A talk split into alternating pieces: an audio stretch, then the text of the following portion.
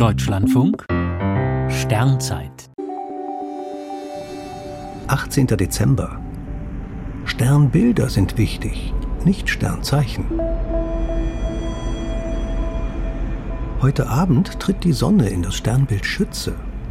Horoskopfans mögen nun leicht verwirrt sein, denn laut der Astrologie steht die Sonne bereits seit vier Wochen im Schützen, aber eben im Tierkreis oder Sternzeichen.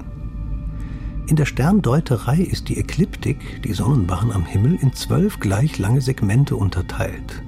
Dagegen dauert der Lauf der Sonne durch die Sternbilder unterschiedlich lange. Sieben Wochen ist sie in der Jungfrau, aber nur ein paar Tage im Skorpion.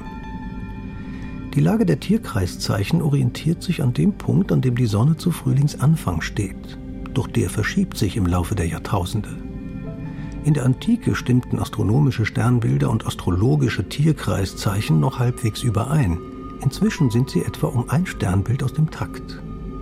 Freitag fängt laut Horoskopen die Zeit des Steinbocks an, dabei steht die Sonne noch bis zum 20. Januar im Sternbild Schütze. Dann beginnt astrologisch schon der Wassermann. Wer also als astrologischer Steinbock das Sternbild sehen will, in dem die Sonne tatsächlich bei der Geburt gestanden hat, muss nach dem Schützen Ausschau halten.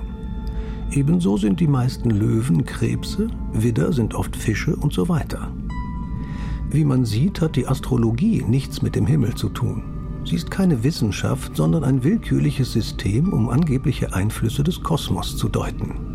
Wer will, kann daran glauben, aber es gibt keinerlei Belege, dass einige Sterne bzw. Sternzeichen unser Leben prägen.